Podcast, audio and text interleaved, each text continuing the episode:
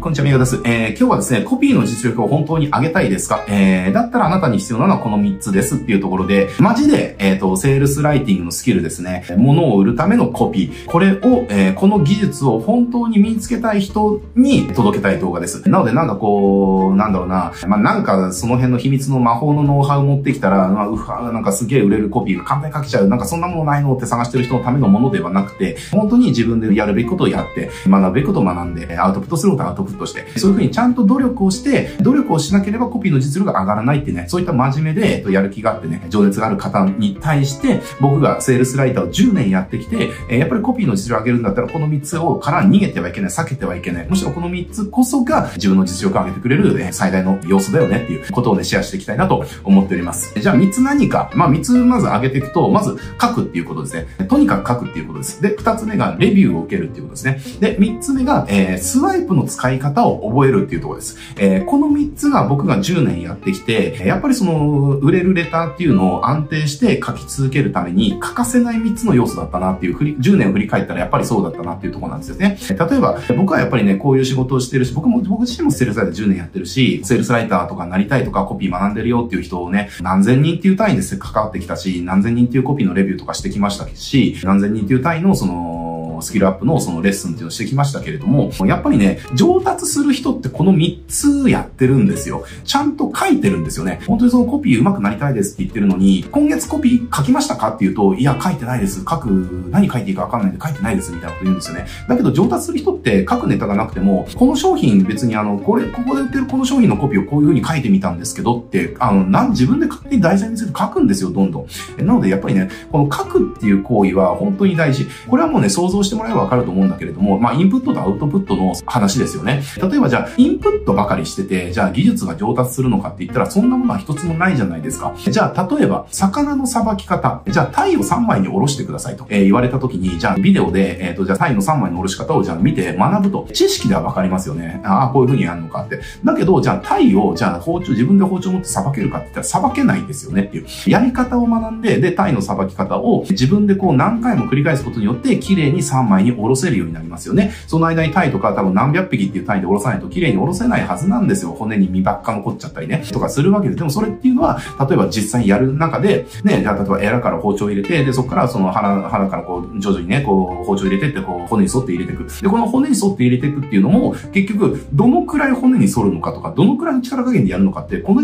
やらないと身につかないじゃんっていう話なんですよね。じゃあ、例えばこれ、ちょっと今日動画撮る前に休憩してる時に YouTube 見てたんですけど、YouTube でたまたまこう、日本刀の、あの、体系、体系っていうか、なんかあの、なんか畳みたいのこう巻いたやつを日本刀でこう切るやつあるじゃないですか。なんかあれの動画がこう流れてきて、それ見てたんですよね。で、なんか気になって見たやつ。で、それなんかの、なんか試験会場のやつをこう撮ったやつなんですけど、で、いろんな人がその体系をなんか5個ぐらい横に並べたやつをこう、なぎ倒す感じでこう、横なぎで切っていくんですよ。で、ほとんどの人が1本しか切れなかったりとか、2本ぐらいで止まっちゃったりだとかするんですよね。だけど最後に出てきた人がなんかもう立ち振る舞いからしてなんか違って、もう綺麗に5本全部斜めに綺麗にスパーンって切るんですよね。すげえなって思って。でもこれみんな使ってる刀は一緒だし、どういう風な力加減でどういう風にやったら刀が5本目まで綺麗に切れるのかなんてみんな知識で持ってるんですよ。だけどじゃあなんでできる人とできない人がいるのか。それは結局それを何十回と繰り返して練習をして体で覚えたからですよねっていう話ですよね。じゃあ例えば格闘技の世界とかでもマウントポジション取られた時に、えっ、ー、と、じゃあどういう風に逃げ出すのか。それって知識ではわかると思いますけど、でも実際にね、それを体を使って覚えなければ覚えないじゃないですかっていう話ですね。っていうのと同じで、やっぱりそのコピーっていうのもインプットばかりしててもダメなんですよ。書かなきゃダメなんですよ。だから、インプット10とアウトプット0の人と、インプット0とアウトプット10の人だったら、インプット0のアウトプット10の人がはるかに伸びるんですよね。やっぱりそれって自分で感覚で覚えていく、体で覚えていくので、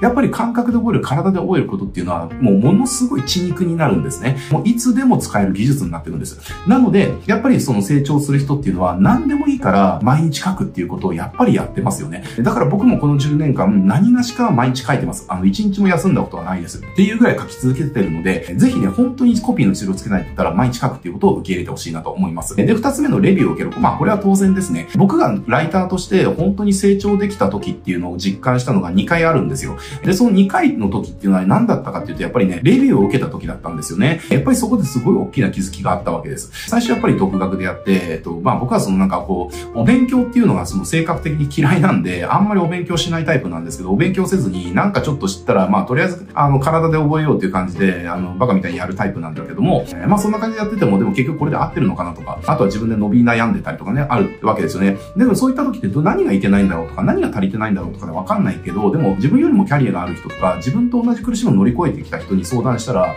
えー、とか見てもらったら、あ、宮君足りないのこれだよってすぐ教えてくれるんですよね。えー、この視点が欠けてるよとか教えてくれるわけです。えー、ここが間違違ってるよとかって教えてくれる。そうした時に、あ、なるほどっていう、その自分では絶対気づけなかった気づきがあるんですよね。それって、だから自分で気づこうと思ったら10年かかることをその一言でもらえれば1秒で超えられるっていうね。だからやっぱり伸びる人っていうのは定期的にレビューを受けるし、で、僕はやっぱりレビューでそのすごい伸びたっていう経験があったので、で、さらに実力を伸ばしたい時に250万払ってある人にレビューっていうのをお願いしました。まあそれは半年間あの毎月レビューを受けれるっていうその感じだったんですけど、半年間その人から月1回レビューを受けるために僕は250万っていうお金をね、えー、払ったみたいな感じですね。でもそれってすげえ高えなって普通は感じるかもしれないけど、でもそこでレベルが上がることによってそんな250万なんか、まあ10倍とか100倍とか1000倍とかになって、もうとっくに回収できてるわけですよ。で、こっから先僕がそのレビューによって成長したからこそ得られるお金とか考えたら、250万がじゃあ何千倍になるの？何万倍になるの？っていう話なんですよね。こんな安い買い物ないっていうか。だからレビューを受けて、その定期的に自分では気づけないことを気づけるようにしていくっていうのもやっぱり伸びる人っては絶対やってるっていうところですね。で、あとさ、3つ目の最後が、スワイプの使い方を覚えるっていうところです。これはちょっとテクニック寄りな話になりますけれども、あの、コピーをやるときに、じゃあ心理で、そのテクニックがどうだとか、そのコピーのその書き方のテクニックがどうだとか、いろいろあるんだけれども、でも、僕の経験、10年の経験上、えー、最もその売れるコピーを書けるか書けないかを決めるのは、やっぱりスワイプなんですよ。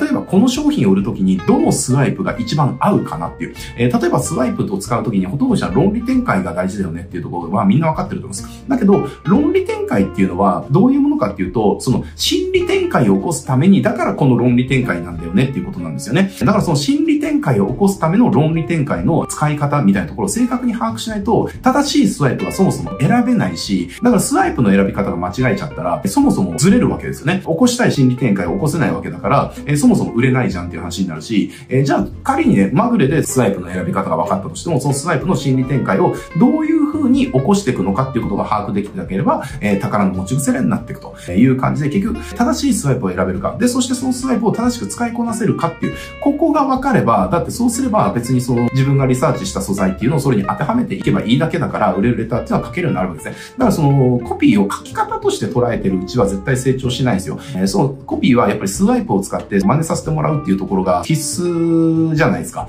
えー、だからそこが必須だからこそ、真似することを上手くならなきゃいけない。で、その真似することっていうのは書き方とかではなくて、そのスワイプ、私の商品を売るときに、どのスワイプを真似すれば、その心理展開を起こせるのかっていうところと、で、あとは、その心理展開を犯す流れですよね。流れっていうのを正しく真似できるか。ここがやっぱりその、大事ですね。だからやっぱりコピー上手い人ってのはそのスワイプの選び方自体も上手いし、スワイプの仕方自体が上手いですよね。で、書き方とかにやっぱりフォーカスしてないかったりするので、この3つっていうのが本当にコピーのレベルを上げるときに、最も重要な3要素っていうのは僕はこの10年間の経験で、まあ、経験から学んだことですね。なので、えっと、あなたがね、本気でコピーのレベルを上げたい、えー、セールスライターとして本当に実力つけて成功したいっていうんであれば、この3つっていうところにフォーカスして、実践や学びですね。あとは付き合う人の環境っていうのを整えていってほしいなと思っております。